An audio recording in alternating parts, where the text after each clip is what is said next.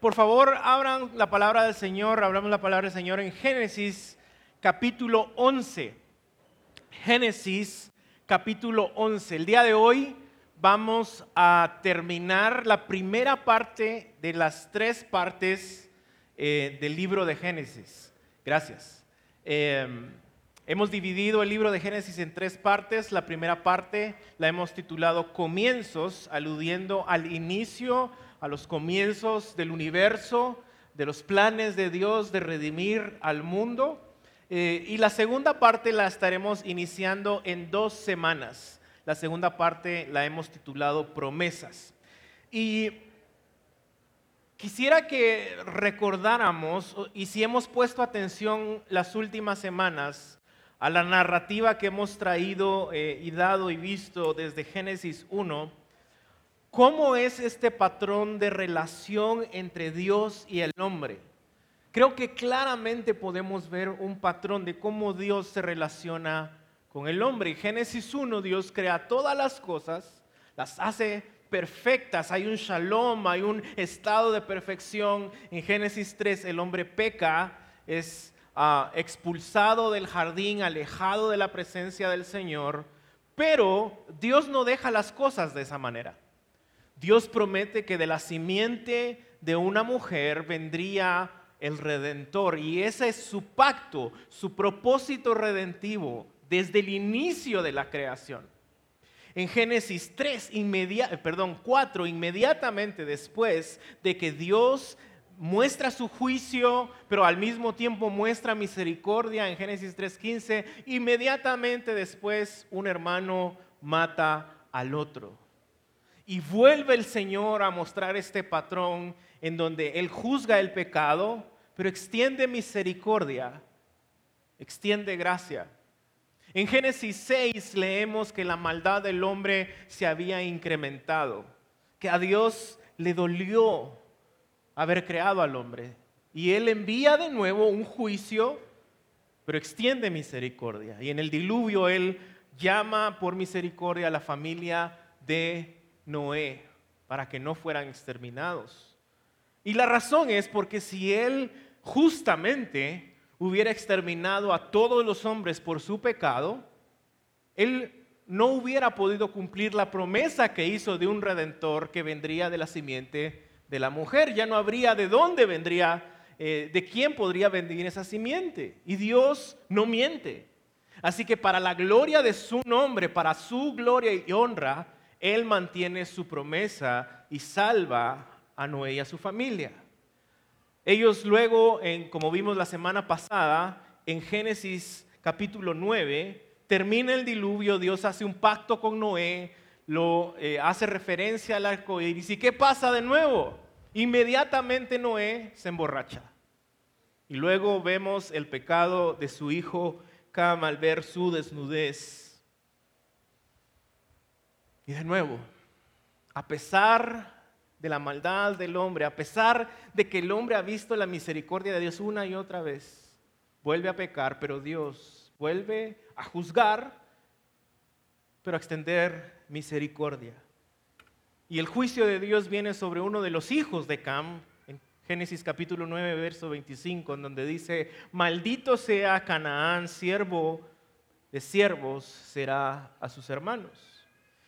Entonces vemos este patrón desde el inicio en donde Dios juzga severamente y justamente el pecado, pero muestra al mismo tiempo gracia y misericordia con tal de cumplir sus propósitos redentivos. Su promesa, el pacto que él había hecho de que la descendencia de la mujer vendría el redentor del mundo. Y en el texto del día de hoy, en Génesis 11, vemos dos relatos que continúan esta narrativa. Uno muy conocido, la Torre de Babel, y otro tal vez no tan conocido como la descendencia de Sem y de Terah. Esta es la historia de dos ciudades y una torre, de una torre y dos ciudades. Así que iniciemos en la primera parte, la cual nos va a llevar un poco más de tiempo la torre y la primera ciudad. Génesis capítulo 11, verso 1 dice, estoy o estaré leyendo de la NTV, de la traducción NTV, por si me quieren seguir en esa traducción. Dice la palabra del Señor. Hubo un tiempo en el que todos los habitantes del mundo hablaban el mismo idioma y usaban las mismas palabras. Ahora, recordemos que como mencionó el pastor David la semana pasada, el relato de la Torre de Babel precede al relato del capítulo 10 de la tabla de las naciones. Eh, en donde los 70 descendientes de los hijos de Noé son dispersos por toda la tierra y tienen cada uno su propia tierra y su propia lengua. Es decir, Génesis 11 del 1 al 9 cronológicamente precede a Génesis 10. ¿sí? Y esto lo ejemplificó el pastor David de manera perfecta, asombrosa, hermosa, con la fotografía de un panqueque y un waffle. Ahí está. En Génesis 10 todos tienen su propia lengua, están esparcidos, pero en Génesis 11 todos tienen la misma lengua y están en el mismo lugar. No sé de dónde David saca sus ilustraciones, pero funcionan, funcionan, así que es una perfecta ilustración de esto. Dicho esto, continuamos entonces en el verso 2, en donde vemos algo muy importante, el lenguaje. Siempre al leer la palabra del Señor, pongámosle atención a cada palabra. No hay una palabra que deje de tener sentido en la palabra de Dios. Y dice, al emigrar hacia el oriente, encontraron una llanura en la tierra de Babilonia y se establecieron ahí. Otras traducciones dicen Sinar. Esta es la antigua Mesopotamia, lo que hoy en día es Irak. Ahí lo pueden ver en el mapa. Ahora, este relato suena parecido en sus palabras, especialmente una palabra, al relato de Génesis 1, en donde el Edén fue establecido en un huerto al oriente también. Y también vemos esta misma palabra y esta misma idea cuando el hombre es expulsado del jardín por pecar en contra de Dios en Génesis 3. Verso 24 dice, expulsó pues al hombre y a dónde lo envió? Al oriente del huerto del Edén. Y puso querubines y una espada encendida que giraba todas las direcciones para guardar el camino del árbol de la vida. Lo volvemos a ver, esta misma palabra, esta misma idea en Génesis capítulo 4, verso 16. Y salió Caín de la presencia del Señor y se estableció en la tierra de Nor. ¿En dónde? Al oriente del Edén. Es como que si la idea de alejarse del Señor, de la presencia de Dios, de estar separados de la presencia de Dios, implica ir al oriente. Y por favor no piensen que estoy diciendo que si alguien vive en el oriente o va hacia el oriente, eso significa que se está alejando de la... Muchos interpretarían esto de esta manera, pero estamos en el nuevo pacto, amén. Así que no tiene nada que ver con cómo nos movemos. Pero es interesante cómo el lenguaje nos va dando esta idea de que el pueblo se estaba alejando cada vez más de Dios. Y entonces, mientras se están alejando de Dios, ellos proponen esta idea. Verso 3. Comenzaron a decirse unos a otros, vamos a hacer ladrillos y endurecerlos con fuego. Y aquí, al menos en esta traducción, hay un paréntesis en donde dice, en esta región se usaban ladrillos en lugar de piedra y la brea se usaba como mezcla. Ahora, eh, hay una idea, obviamente, del por qué usaban este tipo, o por qué inventaron, o por qué desarrollaron este tipo de tecnología. Y era porque el lugar en donde ellos estaban era un desierto plano, sin rocas, ni árboles, ni montañas, como pueden ver en el mapa o en los dos mapas, en las dos fotografías. No había de dónde sacar materia prima. Así que ellos usan su ingenio, la cooperación y el lenguaje para crear tecnología, pero para sus propósitos, no para los propósitos de Dios. Y eso es algo que hoy en día sigue sucediendo. El hombre tiene el don de poder comunicarse, el don de poder crear, el don de poder generar tecnología, pero muchas veces no somos buenos mayordomos de esos dones y los usamos para nuestros propósitos egoístas y no para la gloria de Dios. Y esto es lo que vemos inmediatamente en el verso 4. 4, primera parte dice, entonces dijeron, vamos, la bendición del lenguaje. Dios los había bendecido para poder comunicarse.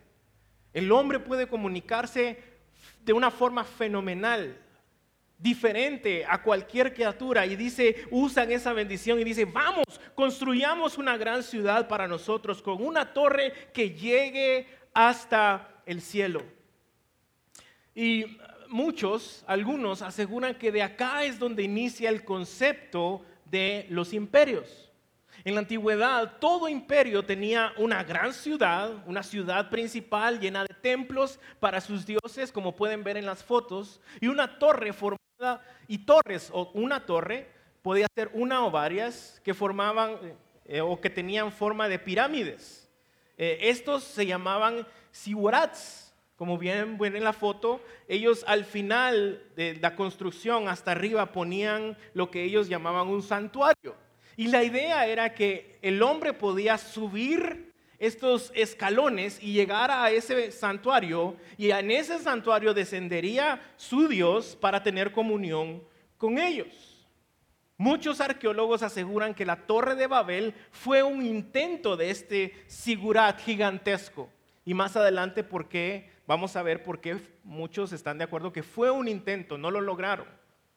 Pero querían hacer esta torre enorme una ciudad preciosa. ¿Pero para qué? Mientras más y más se alejaban ellos de la presencia de Dios, cooperan, usan tecnología, se ponen de acuerdo. ¿Pero para qué? Verso 4, segunda parte. Eso nos hará famosos. Otras traducciones dice, eso nos dará renombre, eso nos dará un nombre. Para ellos esto era lo que implicaba la idea de llegar al cielo.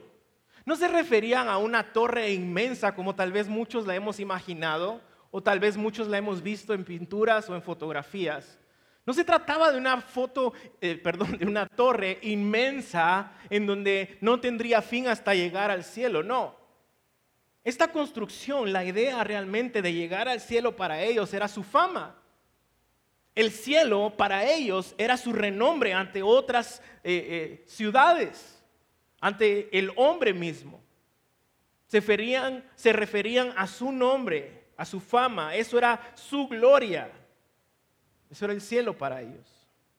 El propósito del hombre entonces al crear imperios durante toda la historia, grandes ciudades, torres altas, es ese precisamente mostrar su poder ante otras civilizaciones. Que su nombre se recuerde y se conozca en medio de todo el mundo. Y acá vemos el ingenio de nuevo y la cooperación del hombre en plena acción, pero no para los propósitos de Dios, sino para su propia gloria, para sus propósitos. El propósito de nuevo era ser famosos, llevarse la gloria que su nombre fuera conocido. Y la pregunta es obvia. ¿Cuáles son tus propósitos el día de hoy? ¿Cuáles son tus sueños? ¿Cuáles son tus anhelos? Está bien tener sueños, está bien tener anhelos, pero la pregunta es, ¿estos sirven a tus propios propósitos o están sirviendo a los propósitos de Dios? Es fácil nosotros en nuestra vida del día a día convertirnos en gente religiosa en gente de domingo, en donde dos horas son para Dios, el resto tiene que ver conmigo, con mis planes y lo que yo quiero lograr. No estamos alineados a la voluntad de Dios y su palabra. Esta torre y esta ciudad serían el inicio, el cimiento de lo que conocemos ahora como la Gran Babilonia. Y de que hoy en día, como dije al inicio, es Irak. Ahí lo pueden ver en algunas de las fotografías. En Babilonia también se levantó una estatua, en Daniel, en el relato de Daniel capítulo 3. Y vemos que esta estatua representaba gobiernos, imperios, esta estatua inmensa, grande, imponente. Irónicamente también es el lugar en donde en 1985 Saddam Hussein empezó a reconstruir partes de la ciudad. Él tomó de hecho uno de los templos y lo reconstruyó para hacerlo su templo o su oficina. ¿sí? Y uh, ellos tenían también, los babilonios, una costumbre de sellar o de poner marcas en los ladrillos que construían estos templos, estas ciudades, estas torres. Saddam Hussein hizo lo mismo y el mensaje que él grabó en estos ladrillos mientras reconstruía, él decía Babilonia, dice que era, esto fue construido por Saddam Hussein, hijo de Nabucodonosor, para la gloria de Irak. Él tenía también su propia estatua, ¿recuerdan? Es decir, el pueblo al final sabía lo que pretendía hacer. Ellos querían hacer una torre, una ciudad inmensa, gloriosa para ellos mismos, para su renombre, para su gloria, para que Dios bajara al santuario y ellos pudieran subir para tener comunión con Él.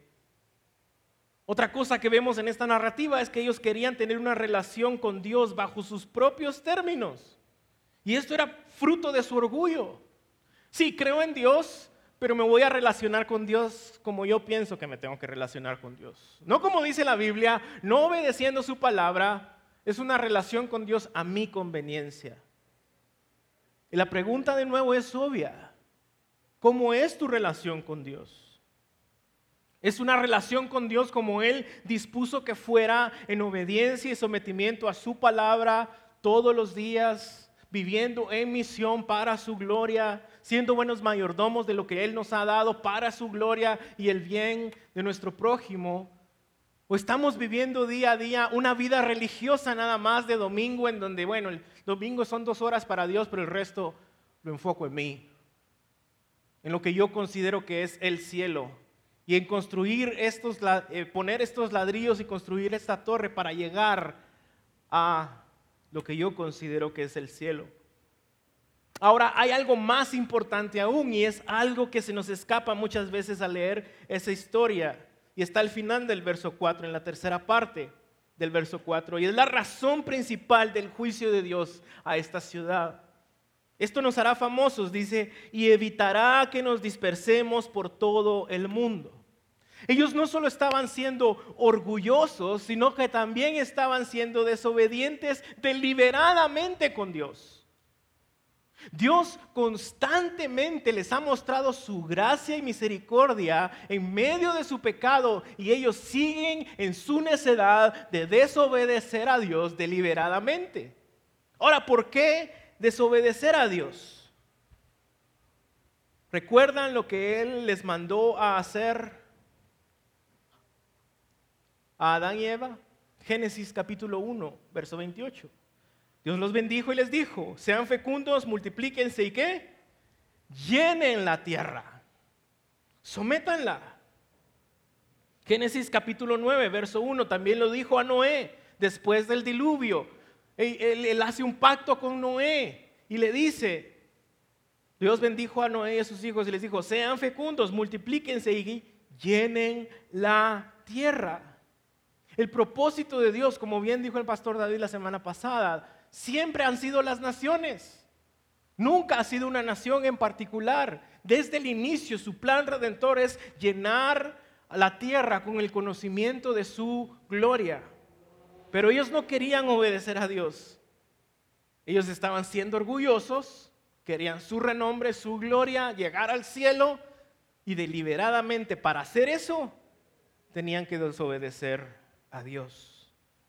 Así como hemos visto ese patrón, de nuevo, Dios justamente los juzga por su pecado, pero también muestra misericordia para cumplir sus propósitos redentivos. Verso 5. Pero el Señor descendió para ver la ciudad y la torre que estaban construyendo. Y dijo, miren, el Dios Trino, el Dios soberano sobre la tierra, dice, miren, la gente está unida y todos hablan el mismo idioma. Después de esto, nada de lo que se propongan hacer les será imposible. Es decir, Dios sabe o sabía en ese momento que si el hombre permanecía en ese camino de rebelión y desobediencia, sería destruido por completo. Llegaría a la muerte, porque eso fue lo que él prometió también al inicio de la creación, que el pecado traerá muerte. Así que, como siempre lo ha hecho, él interviene en la historia y quiero que el, verso 5 penetre a lo más profundo de tu corazón. El Dios del universo, eh, aquel Dios que, que, toda la creación es el estrado de sus pies, el que lo crea todo con su palabra, interviene en la historia. No es un Dios ausente. No es un Dios que crea todo lo que existe y luego se despreocupa, bueno, a ver cómo les va, nos vemos. Muchos dicen que es como un, alguien que hace un reloj y lo deja funcionando, que ese es Dios. No, Dios está preocupado por cada detalle de la historia y no solo eso, está en control de cada detalle de la historia. Él es soberano sobre la historia y en su misericordia Él interviene ahora. Trae juicio a esta ciudad por su desobediencia y su orgullo. Verso 7. Vamos a bajar a confundirlos con diferentes idiomas. Así no podrán entenderse unos a otros. Y de esa manera el Señor los dispersó por todo el mundo y ellos dejaron de construir la ciudad. Esto es juicio de Dios, pero como hemos dicho en la narrativa, en la idea de este sermón, esto es juicio, pero también es misericordia. Porque si Él no interviene en la historia y los deja en su camino, ellos llegarían a la muerte. Así que Él viene, emite la primera parte de su juicio, los confunde, los dispersa para que ellos al final obedecieran y sus propósitos redentivos se cumplieran. Y al final en el verso 9 dice, por eso la ciudad se llamó Babel, porque ahí fue donde el Señor confundió a la gente con distintos idiomas. Así los dispersó por todo el mundo. Y luego entonces vemos ya el capítulo 10, la tabla de las naciones, en donde de los tres hijos de Noé se dispersan a todo el mundo y cada uno tenía su lengua y su propia tierra.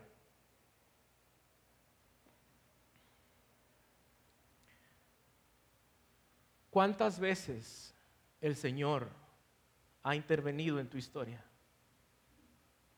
¿Cuántas veces el Señor ha destruido tus planes? O tal vez no los ha destruido, sino los ha frustrado. Y muchas veces nos enojamos con Dios sin ver y pensar que eso es misericordia. Porque si tú sigues en ese mismo camino, como este pueblo, llegarás a tu propia destrucción llegarás a la muerte. Así que Él interviene. Él refrena el pecado, los juzga, pero al mismo tiempo muestra misericordia para cumplir sus propósitos. Ahora, de, nuevo, la historia de este pueblo no es diferente a la nuestra. Todos vivimos con la tentación a diario de crear nuestra propia ciudad, nuestra torre, de hacer las cosas como nosotros creemos que deben de hacerse poniéndonos nosotros en el centro de todo, buscando el cielo. ¿Qué es el cielo para ti? ¿Qué es lo que estás buscando más que a Dios? ¿Qué es lo que anhelas más que a Dios? ¿Qué es eso por lo que estás dispuesto en tu orgullo a desobedecer a Dios con tal de obtenerlo? Y muchas veces tuve que parar en esta pregunta al hacer este sermón, porque el Señor confrontó mi corazón. ¿Cuántas veces he puesto yo mis planes antes que su voluntad y sus propósitos? Ninguno de los que estamos aquí, amigos, iglesia, somos inmunes a este impulso egoísta, a este impulso de orgullo de buscar nuestra propia gloria, de buscar nuestro propio cielo, de querer tener una relación con Dios bajo nuestros propios términos. Y eso nos hace revelar rebelarnos en contra de Dios, consciente o inconscientemente. porque estamos buscando eso que queremos más que a Dios.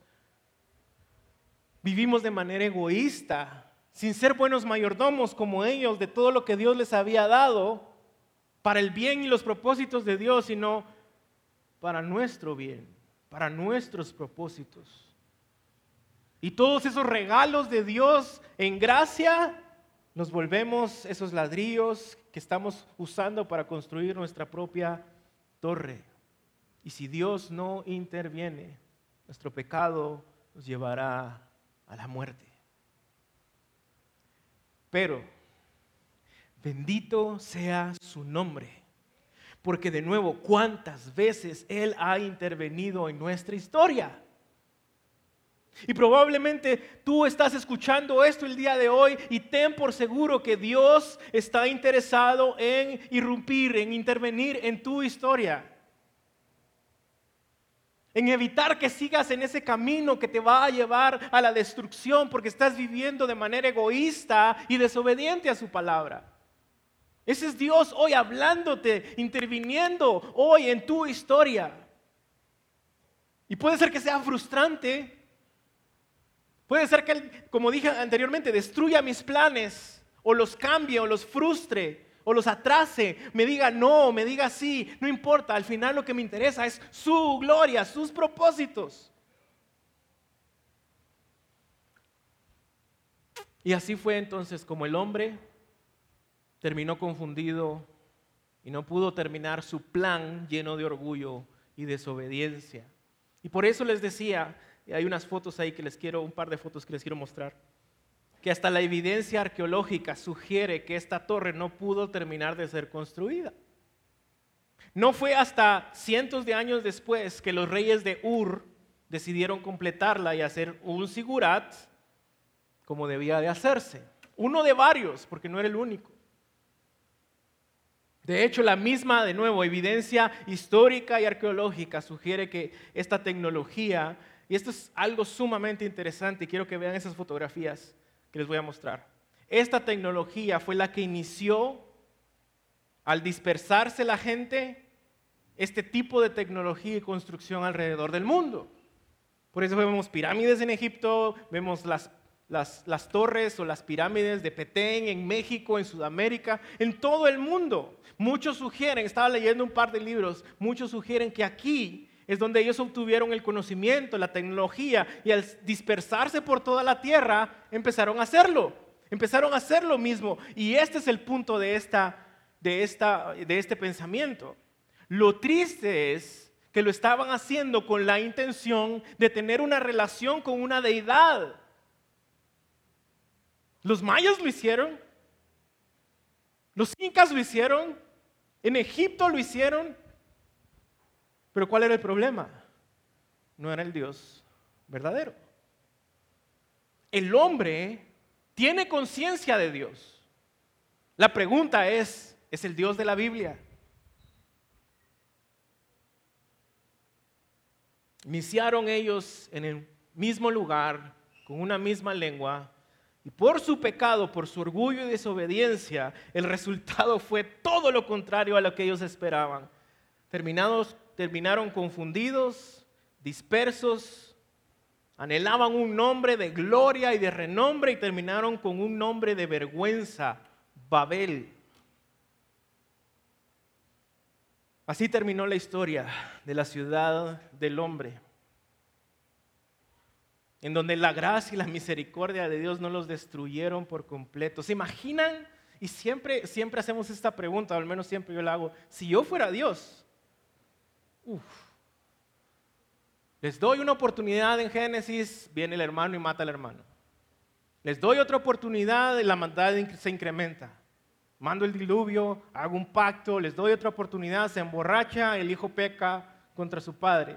Les doy otra oportunidad, desobedecen deliberadamente. Si yo fuera Dios, nadie de nosotros estaría aquí. Gracias a Dios porque nadie de nosotros es Dios.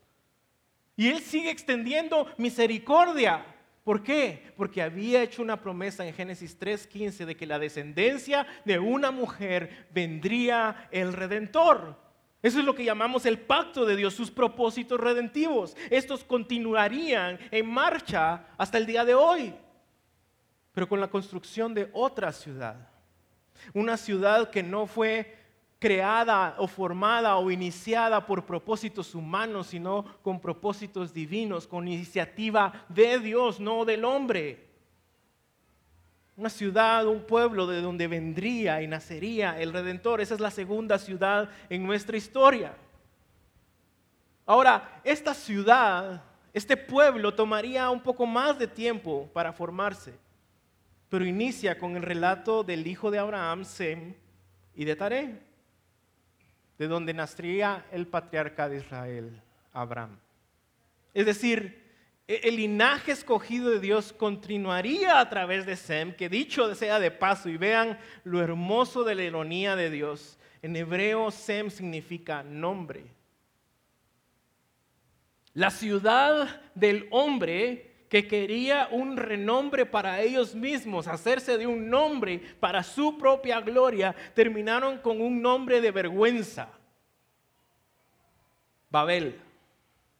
Pero esta ciudad de Dios, iniciada con propósitos divinos y por el Dios trino, soberano de todo el universo, inicia con la historia de un hombre escogido soberanamente. Y su nombre es Sem, que significa nombre.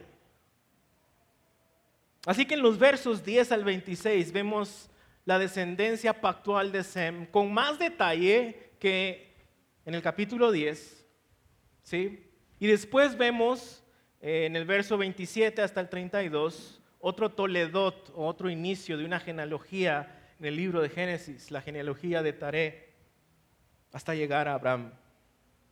Y noten lo que dice el verso 26. Después de que Taré cumpliera 70 años de edad, tuvo Abraham, Nacor y Arán. Ahora, Tomando en cuenta que este es el inicio de, estos Toledots, de estas genealogías que preceden al capítulo 10, hay un patrón diferente a las genealogías del capítulo 10. Y es que en esta genealogía tenemos a los tres hijos, se mencionan a los tres hijos. En, las otras genealogías se menciona solo al primogénito. Y acá el primero de los tres hermanos es Abraham. Ahora, ¿cuántos años tenía Tare al tener a sus hijos? 70. ¿Recuerdan cuántos descendientes fueron los de los hijos de Noé que poblaron toda la tierra? 70. Este es un número en la Biblia, el número 7, que representa algo que ya está completo, que ya está formado. Dios no tiene nada al azar. Él está hilando la historia perfecta y soberanamente, a pesar del pecado del hombre, para traer sus propósitos redentivos y llevarnos hasta Jesús. Noten cómo termina el capítulo 11, verso 31, diciendo. Cierto día Taré tomó a su hijo Abraham, a su nuera Sarai, la esposa de su hijo, y a su nieto Lot, hijo de su hijo Arán. Y salieron de Ur de los Caldeos. Taré se dirigía a la tierra de Canaán, recuerdan la tierra que maldijo Dios por el pecado de Noé, pero se detuvieron en Arán y se establecieron ahí. Taré vivió 205 años y murió mientras aún estaba en Arán. Algo interesante también es que vemos cómo las edades de las personas van disminuyendo. Antes del diluvio, 600, 900 años después del diluvio, y de nuevo, esa es la maldición de Génesis 3, la muerte. Vemos que las edades de muerte o de vida se van reduciendo. Rara vez vamos a ver a alguien que viva 200 años de aquí en adelante. Nosotros, hoy en, hoy en día, es raro quien llegue a vivir 100 años. Esa es la maldición del pecado, el juicio de Dios por nuestra maldad y desobediencia. Y de nuevo, como veremos a partir de dos semanas de la segunda parte, es de Abraham quien Dios elige soberanamente, es a Abraham quien dije, perdón, soberanamente, para cumplir sus propósitos redentivos. A pesar del pecado del hombre, Él continúa guardando su promesa a través de la historia. y le promete a él que hará de él una gran nación, que de él nacerá un pueblo enorme, una ciudad bendita que bendecirá al resto de la tierra. No refiriéndose a Abraham en sí mismo, sino a la descendencia de donde vendría Jesucristo. Sería una bendición para todo el mundo y nosotros hoy somos prueba de eso. Hechos 17, 26 dice, de un solo hombre creó todas las naciones de toda la tierra de antemano decidió cuándo se levantarían, cuándo caerían y determinó los límites de cada una. Dios está en control de la historia, a pesar de nuestro pecado. Él lo juzga, pero extiende misericordia a sus hijos. La confusión de lenguas al final fue y ha tenido y sigue teniendo un efecto poderoso en la historia humana. Hoy existen más de 7000 idiomas. Y si lo pensamos, al Dios confundir las lenguas, obviamente hizo que el compartir el Evangelio fuera más dificultoso. ¿Cuántas familias hoy en día que viajan a países extranjeros, lo primero que tienen que hacer como misioneros antes de compartir el Evangelio es aprender el idioma? Es dificultoso. Estos son los efectos de este capítulo, de este juicio de Dios a la desobediencia y orgullo del hombre. Pero nada de esto toma a Dios por sorpresa. Él todo lo tiene bajo su soberana voluntad. Todo lo está controlando. Él sabía que esto sería difícil. ¿Para qué? Para que dependamos más de Él. Para que no dependamos de nuestras propias fuerzas. Para que no dependamos de, del, pensamiento que llegamos a Dios construyendo nuestros propios eh, eh, castillos y, a través de nuestros propios esfuerzos. No, lo hizo difícil, creo yo, por una razón sumamente importante, nuestra dependencia de Él al cumplir sus propósitos. Dios está en control de la historia. De Set y Tare viene Abraham. No Abraham, todavía no es Abraham, es Abraham. De él viene Israel, de Israel Jesucristo. Amada iglesia, amigos, nuestro pecado de orgullo y desobediencia es constante, es todos los días. Es por eso que debemos ser conscientes, no solo el domingo cuando los invitamos a confesar nuestros pecados, todos los días, de meditar en nuestro caminar y de meditar en la gracia de Dios en nuestra historia, al intervenir y muchas veces tal vez frustrar nuestros planes para evitar que sigamos caminando y encontremos la muerte. Al intervenir en la historia más adelante, en esa descendencia de Abraham, Jesucristo, el redentor prometido, la simiente de esta mujer que él guardó a través de toda la historia, quien fue a esa cruz a recibir el juicio de Dios que era para mí. En esa cruz Dios lo trató a él como yo debía ser tratado. ¿Acaso eso no es gracia? ¿Acaso eso no es misericordia? Él no nos da lo que merecíamos y nos da lo que no merecemos. Él tomó nuestro lugar en esa cruz, murió, resucitó, venciendo a la muerte y el pecado, y es por eso que a Él le fue dado un nombre que es sobre todo nombre para que en su nombre, en el nombre de Jesús, se doble toda rodilla, en el cielo, en la tierra, debajo de la tierra, para que toda lengua confiese que Jesucristo es el Señor. ¿Para quién? Para gloria de Dios Padre. Y después de la ascensión de Jesús, vemos un hermoso y poderoso contraste de Babel en Hechos 2, cuando vinieron en el día de Pentecostés las lenguas de fuego. Y no, no se preocupen, no vamos a poner a hablar en lenguas. Pero en el día de Pentecostés la maldición de Babel se revirtió de manera poderosa y milagrosa. Cuando los creyentes cuando Pedro se levanta, ¿para qué? Para proclamar el Evangelio. Y todos los que estaban en ese lugar, que venían de diferentes lugares, pudieron entenderlo en su propia lengua. Y se preguntaban, ¿qué, ¿qué está pasando? ¿Por qué puedo entenderlos si yo hablo otro idioma, otra lengua? Y los que estaban fuera y no creían decían, no, están borrachos. Pero esa era la obra maravillosa de Dios revirtiendo la maldición de Babel al exaltar a Cristo y traer su presencia en medio de nosotros. No en una torre, no. La presencia misma de Dios a través de su Espíritu en nuestros corazones en el día de Pentecostés. No hubo confusión, la maldición de Babel fue de alguna manera revertida, todos en ese momento pudieron entender, pero no fue con el propósito de hacerse famosos ellos, fue con el propósito de predicar las buenas nuevas, porque Pedro se levanta y empieza a predicar el Evangelio. Y de ahí, de ese lugar, en Jerusalén salieron a Judea, a Samaria, hasta lo último de la tierra. Y tú hoy, aquí, en este lugar, eres producto de esa expansión de esa, de, esa bendición de que Babel fue revertido en el día de Pentecostés.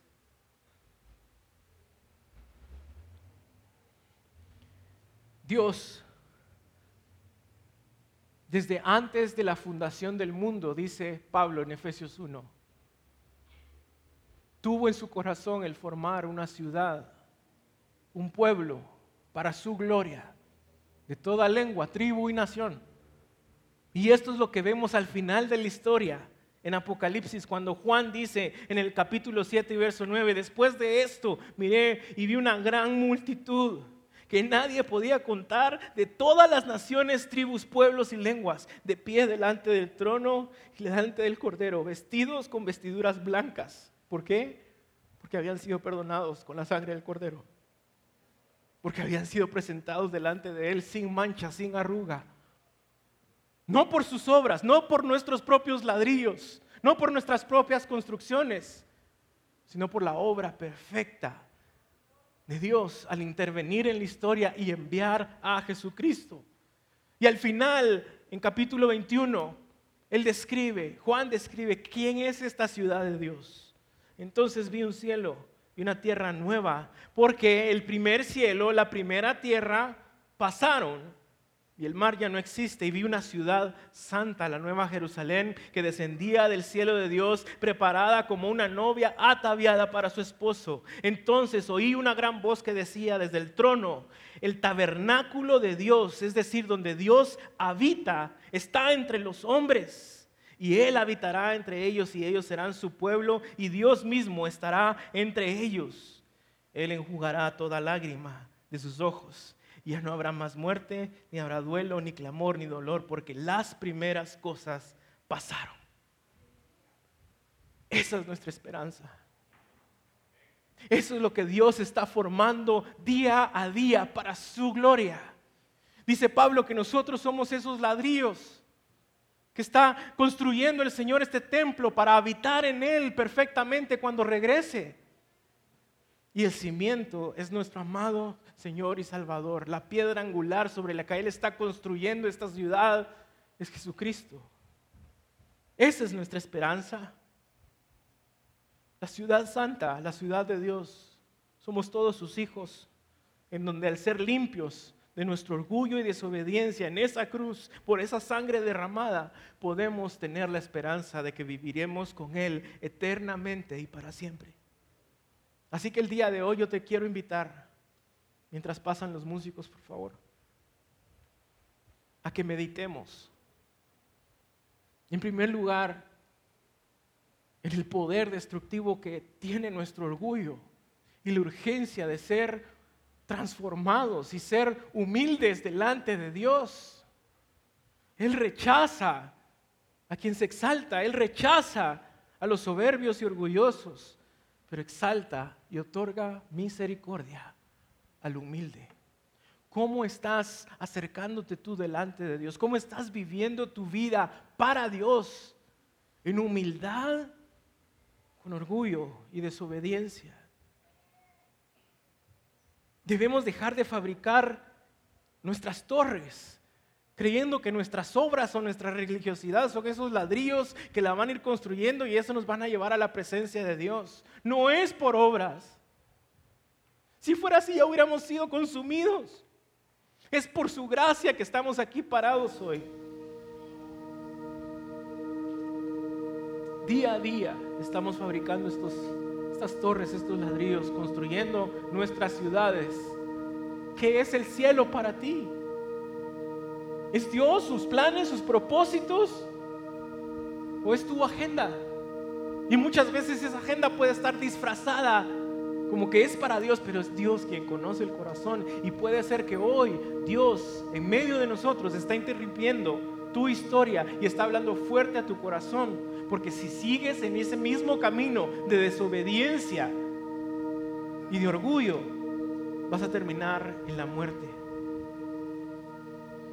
Al final, debemos orar para vivir y caminar en su voluntad y no en la nuestra.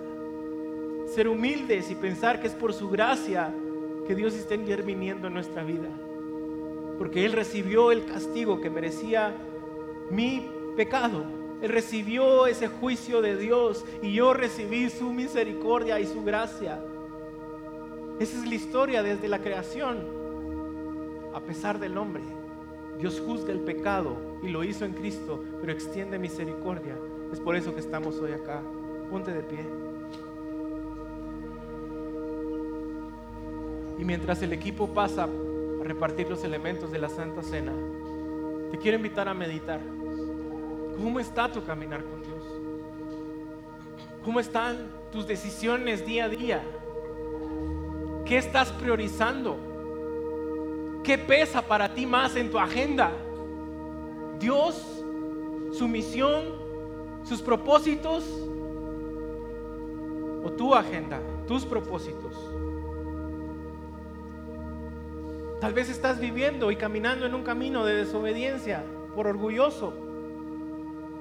Escucha la voz de Dios hoy. Así que medita en tu corazón, toma un tiempo ahí. Siempre hemos dicho que la Santa Cena es una cena familiar. Esto implica que solo la pueden tomar aquellos que han puesto su fe en Cristo. aquellos que somos parte de esta ciudad de Dios. Así que si tienes que pedirle perdón al Señor antes de tomar la Santa Cena, por favor hazlo.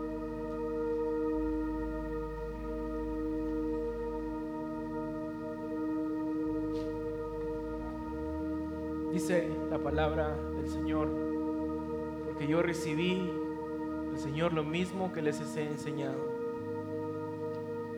El día que el Señor Jesús, la noche en que fue entregado, tomó pan y después de dar gracias, vean esto iglesia, tomó el pan y lo partió y dijo, este es mi cuerpo. El cuerpo del Señor sería partido, molido, destruido por mi pecado, por tu pecado. Esto es lo que nos recuerda el pan. Este es mi cuerpo, que es para ustedes. Hagan esto en memoria de mí. Participen, por favor, del pan.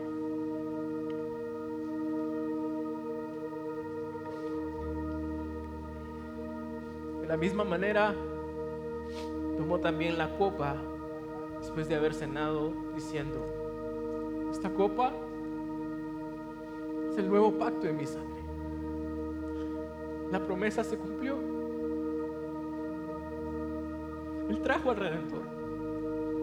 A pesar del pecado y la rebelión de Israel una y otra vez.